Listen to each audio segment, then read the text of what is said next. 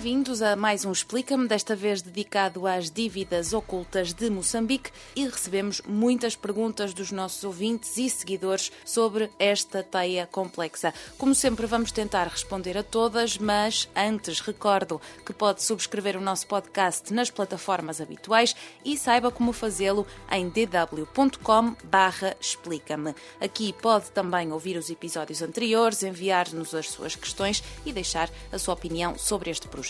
Agora, sem mais demoras, vamos então a este Explica-me as dívidas ocultas de Moçambique.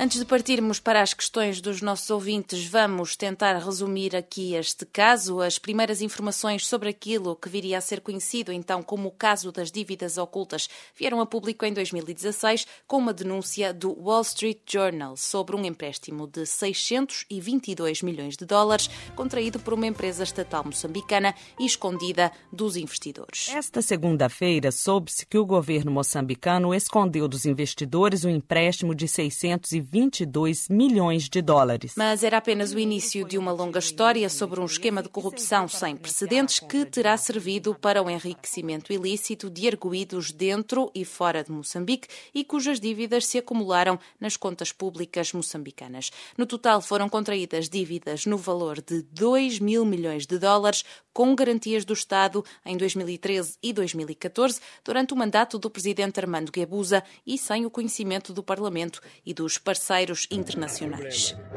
Haver problemas não põem de forma nenhuma em causa a grandeza deste nosso Moçambique. Na origem deste esquema que até hoje está a ser investigado está a criação de três empresas, a Ematum, de pesca de atum, a MAM, Mozambique Asset Management, que visava a construção e manutenção de estaleiros, e a Proíndicos, que deveria realizar vigilância costeira. Nenhuma cumpriu as suas funções de origem, aliás, todas entraram eventualmente em incumprimento, mas todas beneficiaram de empréstimos para o efeito. Aqui entram em cena dois bancos, o russo VTB Bank e o suíço Credit Suisse, que concederam concederam estes empréstimos e também a Privinvest, uma empresa de construção naval com sede em Abu Dhabi, através da qual todo o dinheiro chegou às empresas estatais moçambicanas. De Moçambique aos Emirados Árabes Unidos, passando por Nova Iorque e pelo Reino Unido, foram sendo descobertos dezenas de beneficiários desta teia de corrupção. Pelo meio, em 2017, a Auditoria Internacional da consultora Kroll identificou alguns deles e os uh, detalhes da história. O antigo presidente de Moçambique Moçambique, Joaquim Chissano, afirmou que a auditoria de dívidas ocultas vai ajudar a promover a transparência na gestão dos recursos públicos e a reconquistar a credibilidade internacional do país. Pelo meio, em 2017, a Auditoria Internacional da consultora Kroll identificou alguns deles e detalhes da história, destacando-se só a título de exemplo a Privinvest do libanês Jean Bustani, acusada de inflacionar os preços de equipamentos e serviços fornecidos a Moçambique, libertando dinheiro para um esquema esquema de subornos. Temos também o ex-ministro das Finanças, Manuel Chang, que deu o aval à contração dos empréstimos, violando as leis do orçamento, e funcionários do Credit Suisse, que terão recebido milhões de dólares em subornos para contornar os mecanismos de controle da instituição, para fazer então chegar o dinheiro dos empréstimos à Privinvest. Após a descoberta das dívidas escondidas nas contas públicas moçambicanas, o FMI e os países do G14, o grupo de doadores do Orçamento do Estado, suspenderam todos os programas de apoio orçamental a Moçambique. Manuel Chang foi detido na sequência de um mandato de captura internacional emitido pelos Estados Unidos da América. Apesar do escândalo e das graves consequências, reinava a inércia na justiça moçambicana e o caso só ganhou um novo fôlego no final de 2018 com uma investigação da justiça norte-americana à luz do Código do Ato de Práticas de Corrupção Estrangeiras. Três funcionários do Credit Suisse foram detidos em dezembro, tal como Manuel Chang e Jean Bustani, a pedido da Justiça dos Estados Unidos. Neste momento, momento, Bostani está preso nos Estados Unidos, os três funcionários do banco estão em liberdade constitucional no Reino Unido e Manuel Chang continua detido na África do Sul, mas desenvolvemos este caso particular mais à frente. Nove arguídos foram detidos da quinta-feira a sábado últimos. A última detenção conduziu às celas Ndambi Gebuza. Entretanto, em Moçambique foram detidos vários suspeitos, entre eles pessoas próximas do ex-chefe de Estado Armando Gebuza. A lista de envolvidos é muito extensa. Destacamos Ndambi Gebuza, filho do ex-chefe de Estado, e António Carlos do Rosário, antigo diretor do CISA, acusados de envolvimento em atos de corrupção com subornos pagos com o dinheiro das dívidas ocultas. O caso chega mesmo ao atual presidente Filipe Niusi, à data ele era ministro da Defesa, que nunca esclareceu a sua participação nas dívidas ocultas. Portanto, temos barcos e estaleiros parados, investigações em curso em vários países e uma controvérsia em torno do pagamento ou não das dívidas, com o Conselho Constitucional a declarar nula a dívida da Ematum em junho, a Procuradoria-Geral a pedir a anulação da dívida da Proíndicos e o Governo, ao mesmo tempo, a negociar uma reestruturação tudo isto com eleições gerais à porta. Onde está o dinheiro? O que acontece agora a Manuel Chang? Quais são as consequências de não pagar a dívida? A crise alguma vez terá fim? Foram algumas das perguntas enviadas pelos nossos ouvintes e contamos com uma ajuda de peso para tentar responder a todas. DW Deutsche Welle Borges Mira é investigador do Centro de Integridade Pública, que tem vindo a acompanhar intensivamente este processo das dívidas ocultas e, e já lá vai muito tempo. Sim, é verdade. É precisamente pelo tempo que começamos, porque o nosso ouvinte Paulino de Maputo enviou-nos a seguinte pergunta: Em que ano começou o esquema da fraude das dívidas ocultas e quais são os principais cabecilhas desta fraude? Bom, pelos relatos que nós temos, é, baseados em documentos de acusação, o caso terá começado entre 2011. O esquema, quando é, membros do governo moçambicano, dos serviços de segurança do Estado, começou a fazer contactos para contrair um empréstimo. Então, o primeiro contacto, segundo a acusação, tanto a acusação norte-americana quanto a acusação da Justiça moçambicana, da Procuradoria-Geral da República de Moçambique. O caso teria começado em 2011, as primeiras ações, né? É porque quando se fala de um caso criminal como este, tem que se considerar que ele chama atos preparativos e atos de execução. Então, neste momento, eu estou a me basear nos atos de execução, não nos atos preparativos, porque muitos crimes, os atos preparativos não são punidos. Sobre cabecilhas, eu não poderia repetir a expressão cabecilhas, porque nos termos dos direitos humanos, da Constituição de Moçambique, todas as pessoas gozam de inocência até que haja sentenças que transitem em julgado. Portanto, eu diria chamar de arguídos ou supostos atores do crime. Há muitos documentos que nos indicam para isso. Qual é que é o primeiro? É o relatório de auditoria realizada pela CROL. Ele enumera as pessoas por alfabeto, designa indivíduo A, indivíduo B, indivíduo C. Indivíduo A é o antigo diretor da Inteligência Econômica do Serviço de Informação e Segurança do Estado de Moçambique, o Antônio do Rosário. O indivíduo B é o André Pierce, o neozelandês, que era diretor da Credit Suisse no momento. É o indivíduo C, Manuel Chang, que é a pessoa que assinou o contrato das garantias emitidas pelo Estado para viabilizar o empréstimo. Então, esta é a ordem de relevância do ponto de vista da ação que cada um desempenhou. Então, diria que essas são as cabecilhas, mas mas também podemos considerar o documento da acusação da Procuradoria da República de Moçambique, que, como eu disse inicialmente, não é um documento definitivo, não podemos considerá-lo é, que o que está lá são fatos, mas são acusações, tal como o documento diz. Então, as pessoas envolvidas lá, para além do Carlos Antônio de Rosário, para além de Manuel Chang, também está o antigo diretor dos Serviços de Informação e Segurança do Estado, o Gregório Leão, entre outras personalidades, o filho de Armando Guibuza, o Dami Guibuza e muitas outras pessoas. Eu não sei se o ouvinte deseja ouvir uma numeração taxativa, é difícil fazer, eu só, estou só a fazer uma numeração exemplificativa. Então, claro, porque aqui falamos de, de muitos envolvidos e há muitas pessoas pessoas detidas atualmente? Então, eu diria assim, dividiria em três partes. Temos uh, os funcionários de Crédito Suíço. Tem lá três pessoas importantes, a Dilitina Subeva, o André Pires e, e, um outro senhor que me esqueço do nome agora. Temos o pessoal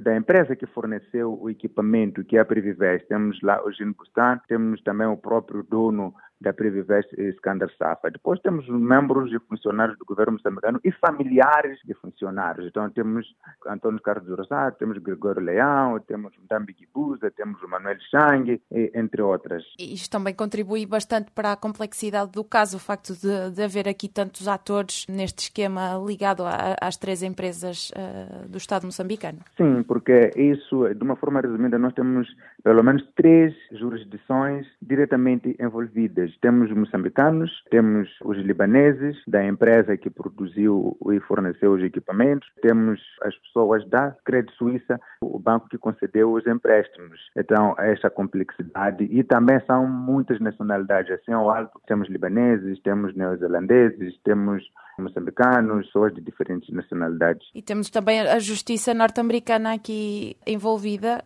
também já se cita contornos uh, específicos, não é? Sim, temos muitas jurisdições envolvidas devido a, a vários fatores. Um deles é o que se chama local do crime, por exemplo. Então, os americanos consideram que o crime cometeu-se no seu país porque as transações foram pagas usando a praça financeira de Nova York, ok? Depois também temos a justiça britânica porque os bancos que concederam empréstimo têm a sua sede, não sede, mas a sede de operação em Londres, no Reino Unido. Depois temos Moçambique, a jurisdição moçambicana porque os nacionais moçambicanos estão envolvidos, que eram funcionários do Estado na altura, mas também porque o destino do equipamento é Moçambique. Temos também eh, Emirados Árabes Unidos, que é onde o material foi fabricado. Então é possível encontrar muito mais eh, jurisdições. Como, por exemplo, podíamos até falar da França, podíamos falar da Alemanha, que são alguns dos países onde os equipamentos foram produzidos. Por exemplo, eh, parte do equipamento naval foi produzido na sucursal da Previvest na Alemanha, e outra foi produzida na França. Então, são muitos países que estão envolvidos. Talvez por isso faça sentido que a Procuradoria-Geral da República tenha eh, enviado cartas a solicitar a parceria de todos esses países em termos de partilha de informação daquilo que tem conhecimento. Falávamos há pouco também do número elevado de, de arguídos, de pessoas envolvidas no processo, pessoas detidas também, e há uma especialmente que, que interessa aos nossos ouvintes. Recebemos muitas questões sobre o ex-ministro uh, das Finanças moçambicano Manuel Chang, que está atualmente detido na África do Sul. E o ouvinte Samson de Maputo uh, pergunta qual é a situação atual de extradição do antigo Ministro das Finanças. De uma forma resumida, eh, Manuel Chang foi detido. A sua prisão foi legalizada pelo Tribunal de Cape Town Park, que é a região da África do Sul onde ele foi detido. E depois de legalizada a sua prisão, começou o julgamento do pedido da sua extradição para os Estados Unidos da América. E depois foi submetido também pedido da sua extradição para Moçambique. Então, o Tribunal de Cape Park começou a julgar. Se, do ponto de vista da lei sul-africana, Manuel Chang pode ser ou não pode ser extraditado para um destes países. Isso implicava olhar questões como se para onde ele fosse extraditado iria enfrentar penas que violassem direitos humanos, por exemplo, porque do ponto de vista da legislação internacional não pode ser extraditada uma pessoa que é, para esse país onde vai vai enfrentar penas que violem os direitos humanos, como por exemplo se vai enfrentar pena de morte, como por exemplo se vai ser lá julgado por crimes políticos. Então, o Tribunal de Capitão Park julgou e concluiu que Manuel Chang pode ser extraditado tanto para Moçambique como para Estados Unidos. Não há nenhum impedimento, não há nenhum risco de ele ir enfrentar lá eh, sentenças que violem direitos humanos. Feita essa decisão, Cabia então ao ministro da África do Sul da Justiça decidir para qual dos países quer extraditá-lo. Mas essa decisão não é totalmente discricionária, tinha que ter em conta alguns elementos, tinha que ser fundamentada. Então, o ex-ministro da Justiça da África do Sul, Michael Massuta, decidiu que, dentre esses dois países para onde ele pode ser extraditado, que seja extraditado para Moçambique, fundamentando essencialmente que ele é nacional de Moçambique, os crimes que cometeu estava ao exercício do Estado moçambicano, então é para lá onde deve ser extraditado. Depois houve eleições na África do Sul, um novo governo foi eleito, um novo ministro foi nomeado e o novo ministro veio propor a revisão da decisão do seu antecessor, justificando que a decisão que foi tomada violava a Constituição da África do Sul. E também eh, a sociedade civil de Moçambique interpôs uma ação no Tribunal Superior da África do Sul a contestar a decisão do ministro Michael Massuda de extraditar Manuel Chang para Moçambique, justificando que Manuel Chang, se viesse para Moçambique, não se haveria de realizar uma justiça efetiva, porque ele ainda gozava de imunidade por ser deputado da Assembleia da República. E que aquele ato que houve de alegada retirada da imunidade não seguiu as formalidades, resumidamente porque o órgão que tomou a decisão não é competente para isso, nos termos da legislação moçambicana, deve ser o plenário da Assembleia da República a retirar a imunidade do deputado e não a comissão permanente, o que não aconteceu. A decisão foi tomada pela comissão permanente. Em terceiro lugar, houve mais um recurso do governo moçambicano a dizer que não, Manuel Chang pode ser extraditado para Moçambique. Mas este recurso veio depois que Manuel Chang renunciou ao mandato de deputado para perder a imunidade. Neste momento, se está à espera do dia 16 e 17 de outubro para que o Tribunal Superior da África do Sul decida sobre todos esses três recursos que foram apresentados. Primeiro, do atual ministro da Justiça da África do Sul, que pede a revisão da decisão de seu antecessor.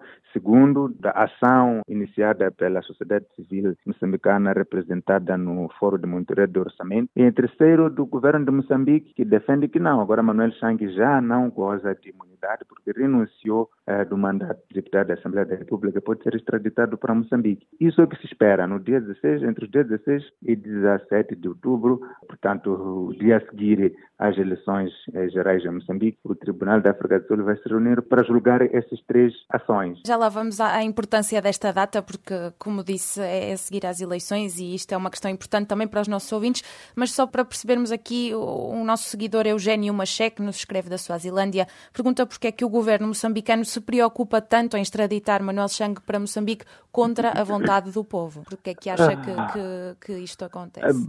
Eh, essa questão, a última parte, dizer contra a vontade do povo, faz sentido dito por um cidadão moçambicano. Os moçambicanos dizem muito que querem que Manuel Chang venha para Moçambique, mas não são todos os moçambicanos que dizem isso. São alguns moçambicanos. Pode ser maioria ou minoria, ninguém sabe. Agora, o governo moçambicano insiste em extraditar Manuel Chang para Moçambique por uma questão legítima. Se ele cometeu crimes em Moçambique, segundo o governo o acusa, segundo o Ministério Público o, o acusa, é representação do Estado que é representado pelo governo. Ou seja, é preciso clarificar isso. Toda a acusação que o Ministério Público faz a um cidadão ter cometido crime, nesse caso, Manuel Chang, falo é representação do Estado. Neste caso, o Estado que tem como representante o governo. Então, o governo acusa Manuel Chang de ter cometido crimes em Moçambique. É natural que o queira em Moçambique para ser julgado. Então, é uma questão legítima. Simples quanto isso. Os moçambicanos não querem que ele venha a Moçambique. Bom, alguns moçambicanos não querem, alguns querem. E quem representa, neste momento, a vontade dos moçambicanos é, é o governo. É o presidente da República, que é representante é, do Estado, e o Estado é, é, é o povo. Portanto, o governo está simplesmente a tomar uma ação legítima que é trazer para Moçambique um cidadão que é acusado de Moçambique ter cometido crime para que ele venha responder pelos crimes de que é acusado. Outra questão que falávamos há pouco era é, precisamente esta da data e, por exemplo, o nosso seguidor Senito Dallas Cadango no Facebook uh, escreveu-nos um longo comentário sobre, sobre este caso de, de, de Manuel Chang, todo este processo e no final pergunta, terá porventura o governo moçambicano, através do presidente Niusi, entrado em negociação com o presidente da África do Sul para interferir no judiciário e mudar a data desta, desta audiência de, de, dos pedidos de extradição, de modo a não prejudicar a imagem da Frelimo, já agastada com este escândalo financeiro num ano eleitoral. Do ponto de vista daquilo que se chama a teoria de conspiração, a questão deste ouvinte faz muito sentido, é que a audição seja imediatamente a seguir às eleições. É, mas nós não podemos afirmar isso com certeza porque há princípios de independência aqui, tanto em Moçambique como na África do Sul. Nós assumimos que o Tribunal Sul-Africano, que marcou a data da audiência, é independente do poder político. Por mais que tenha havido negociação entre uh, os presidentes que representam o poder político, o poder judicial é imune à influência política, então não podemos afirmar isso com exatidão.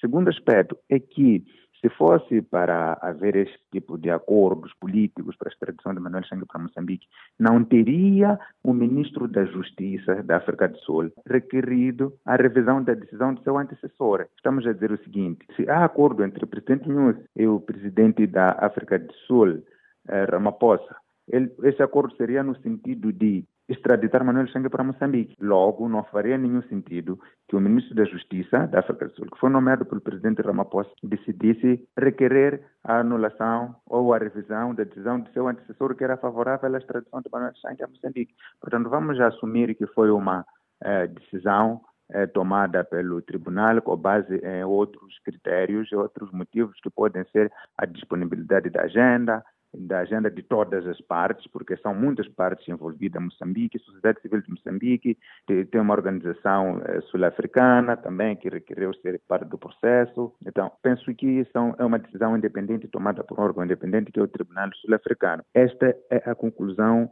mais sensata e não e, menos especulativa. Pois, ou pelo menos no que temos vindo a observar eh, nas nossas redes sociais, enfim, um caso tão longo, tão complexo e que teve um impacto tão grande na, na economia de Moçambique, é normal que vão aparecendo estas uh, teorias da conspiração, como lhe chamou. Sim, sim, sim, é normal, é absolutamente normal, porque as pessoas sempre tentam fazer uma ligação. Esse não é um crime qualquer, esse é um crime que envolve pessoas poderosas, mas é preciso ressalvar uma coisa até aqui. Eu estive durante todo o tempo que havia audições no Tribunal Sul-Africano de Capitão Park acompanhar presencialmente o caso. E a justiça sul-africana foi extremamente independente nas decisões que tomou. É preciso recordar, por exemplo, que a justiça sul-africana recusou a libertação de Manuel Chang mediante pagamento de caução.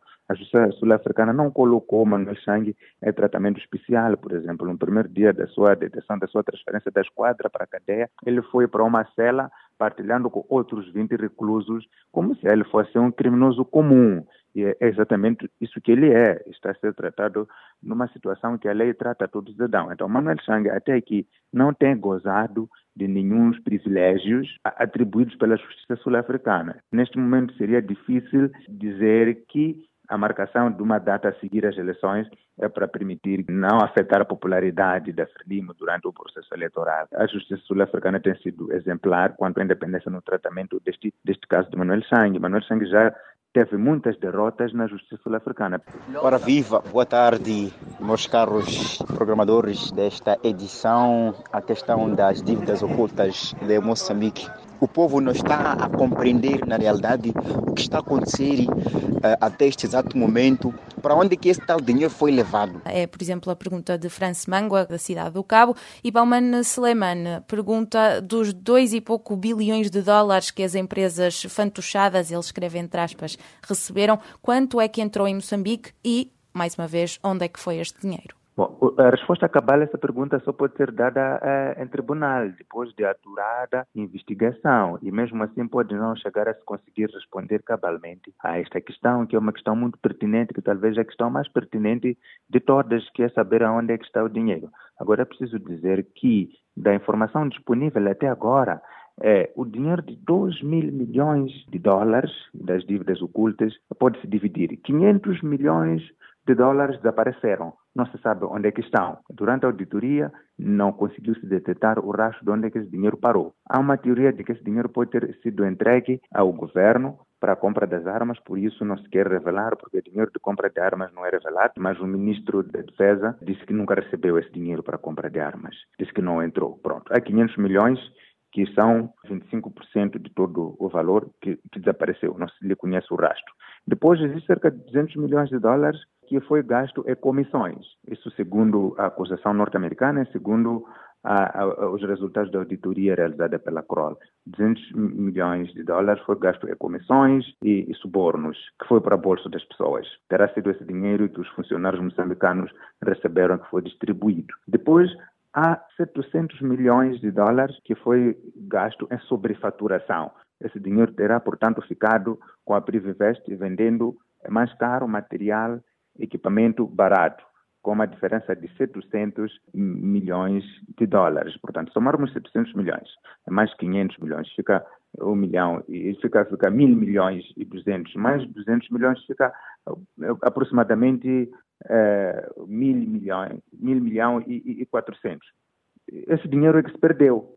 Então sobra aproximadamente 600 milhões. Esses 600 milhões é que terá efetivamente comprado os barcos que estão em Moçambique, terá pago o seu transporte, terá comprado outros equipamentos que foram declarados que estão em Moçambique, terá construído parte do estaleiro que está em Moçambique. Então, assim, de uma forma resumida, 25, aproximadamente 25% do valor é que comprou os equipamentos que estão em Moçambique. 75% do valor desapareceu para pagar corrupção, para pagar subornos, para beneficiar as empresas fornecedoras. Isso é segundo o relatório de auditoria da CROL, isso é segundo as diferentes acusações que há. Cá em Moçambique, segundo a acusação do Ministério Público, esse dinheiro está nos bolsos das pessoas, parte desse dinheiro. Que compraram apartamentos, compraram casa, compraram gado, compraram material de construção, compraram empresas, e na acusação estão identificados onde é estão localizados esses equipamentos, comprou carros, viaturas de alta cilindrada, de, de, de, marcas de luxo, algumas foram apreendidas pelo Ministério Público, algumas casas também estão, neste momento, numa situação de, de apreensão,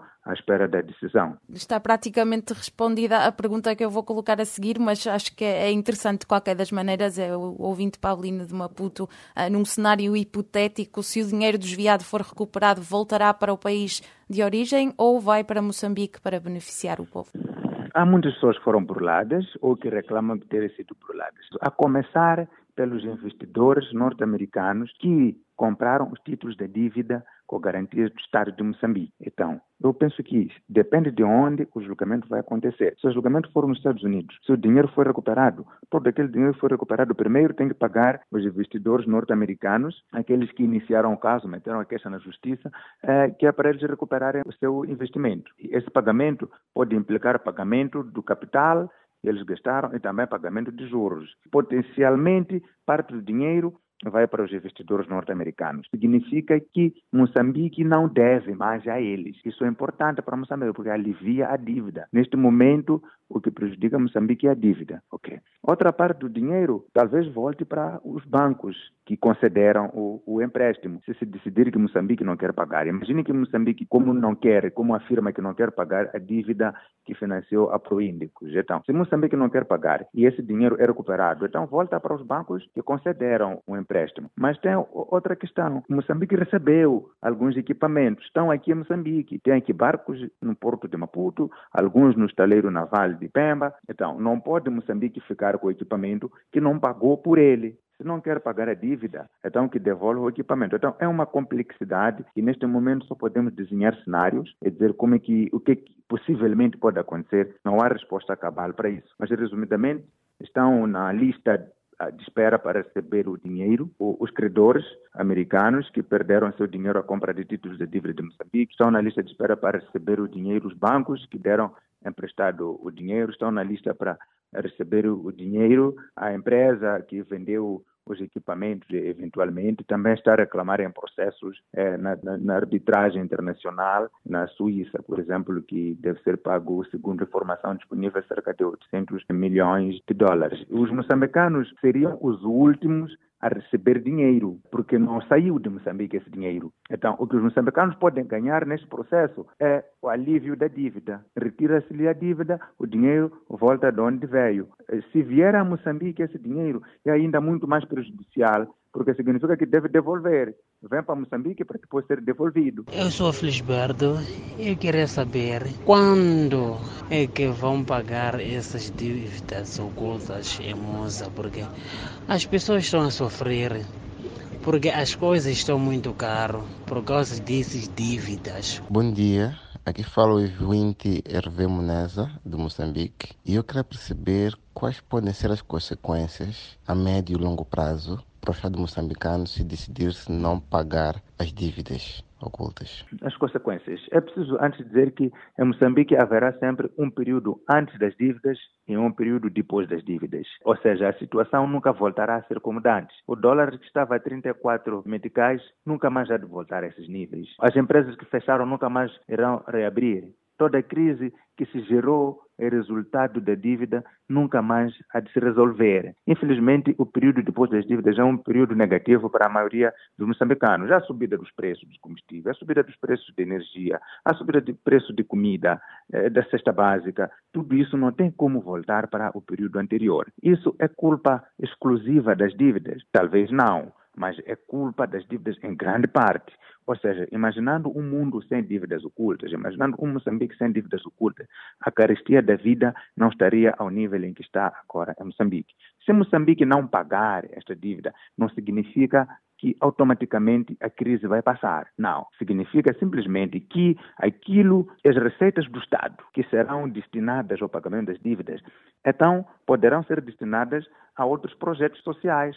Mais educação, mais saúde, eh, mais comida, mais transporte para os moçambicanos significa, de um ponto de vista muito concreto, que o dinheiro que Moçambique vai receber da venda do gás da bacia do Rovuma, ao invés de ir pagar as dívidas, vai servir para o desenvolvimento de Moçambique. Este é o maior ganho. Tem um significado negativo no sentido de que Moçambique pode perder reputação nos mercados internacionais, não ser elegível para contrair mais empréstimo, mas essa pode ser uma hipótese assim um pouco fraca, no sentido de que se Moçambique não está a recusar pagar, não porque lhe falta vontade, mas porque esse é um dinheiro de corrupção.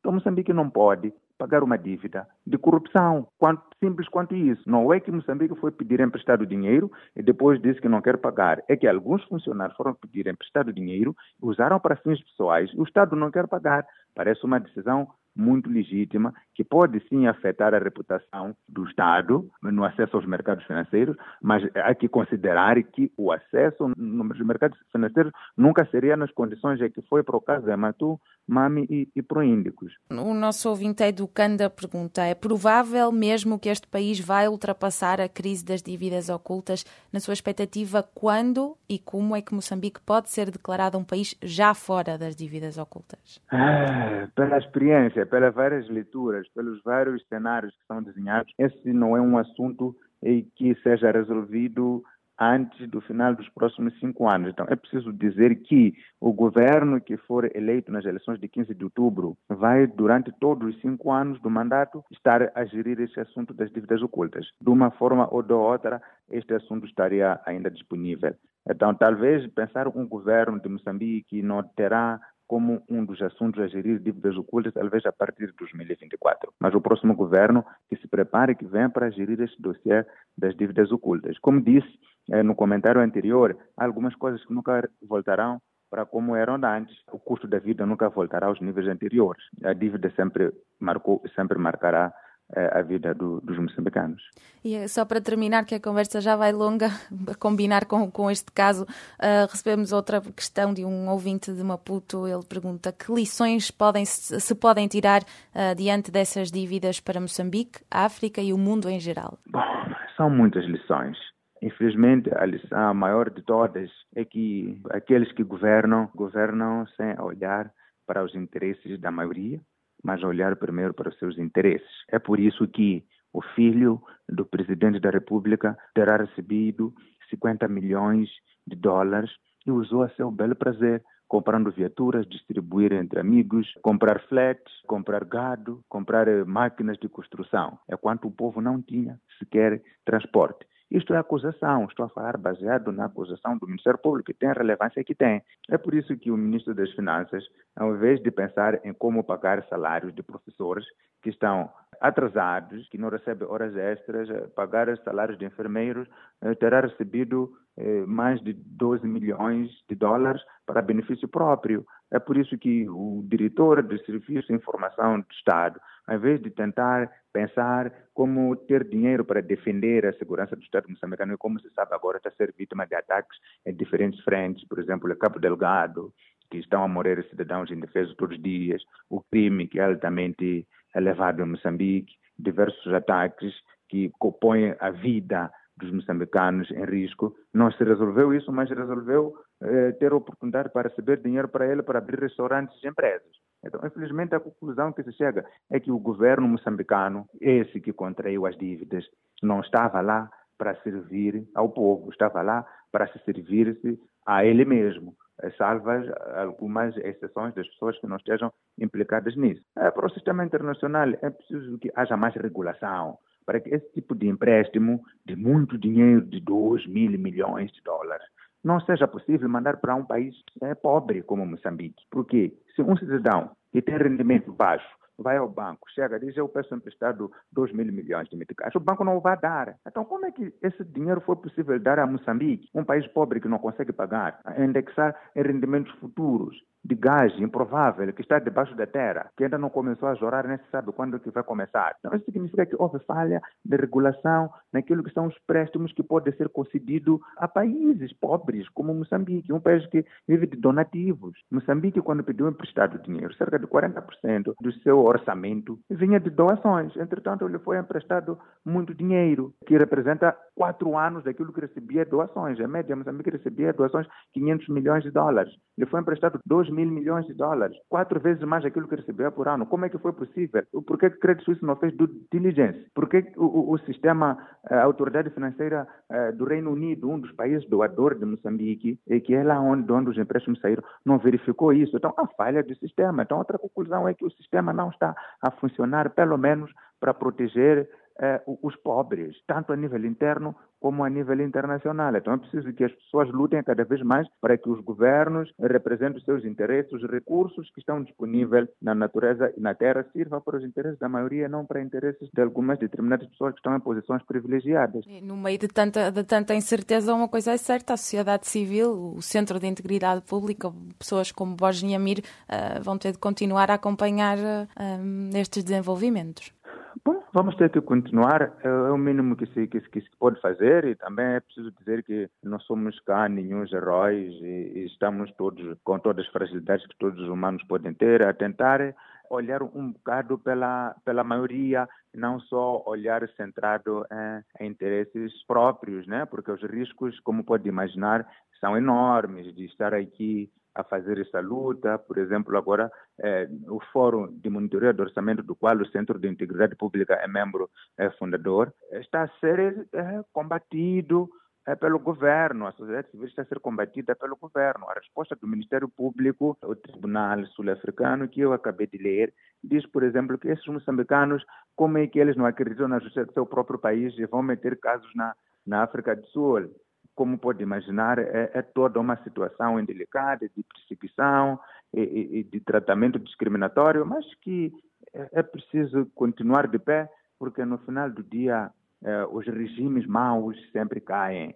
E no final do dia os regimes maus sempre caem. Não interessa quando é vai cair, se vai ser no nosso tempo, na geração dos nossos filhos, na geração dos nossos netos ou bisnetos, mas o importante é nunca parar de lutar por aquilo que são injustiças. E nós desejamos a continuação do bom trabalho e agradecemos muito por ter dispendido este tempo para falar connosco aqui no Explica. Muito obrigado. Bom trabalho.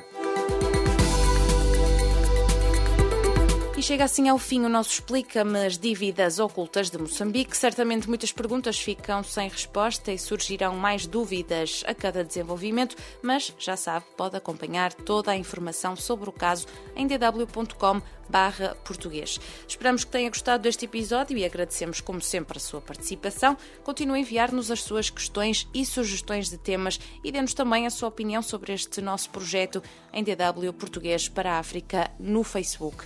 E por fim, um recado importante: subscreva o Explica-me nas plataformas de podcast, no iTunes, na app do Google e se não sabe como fazer, tem todos os passos em dw.com/explica-me. É muito fácil. Continue a acompanhar-nos e a falar connosco. Eu, Maria João Pinto, despeço-me até ao próximo Explica-me.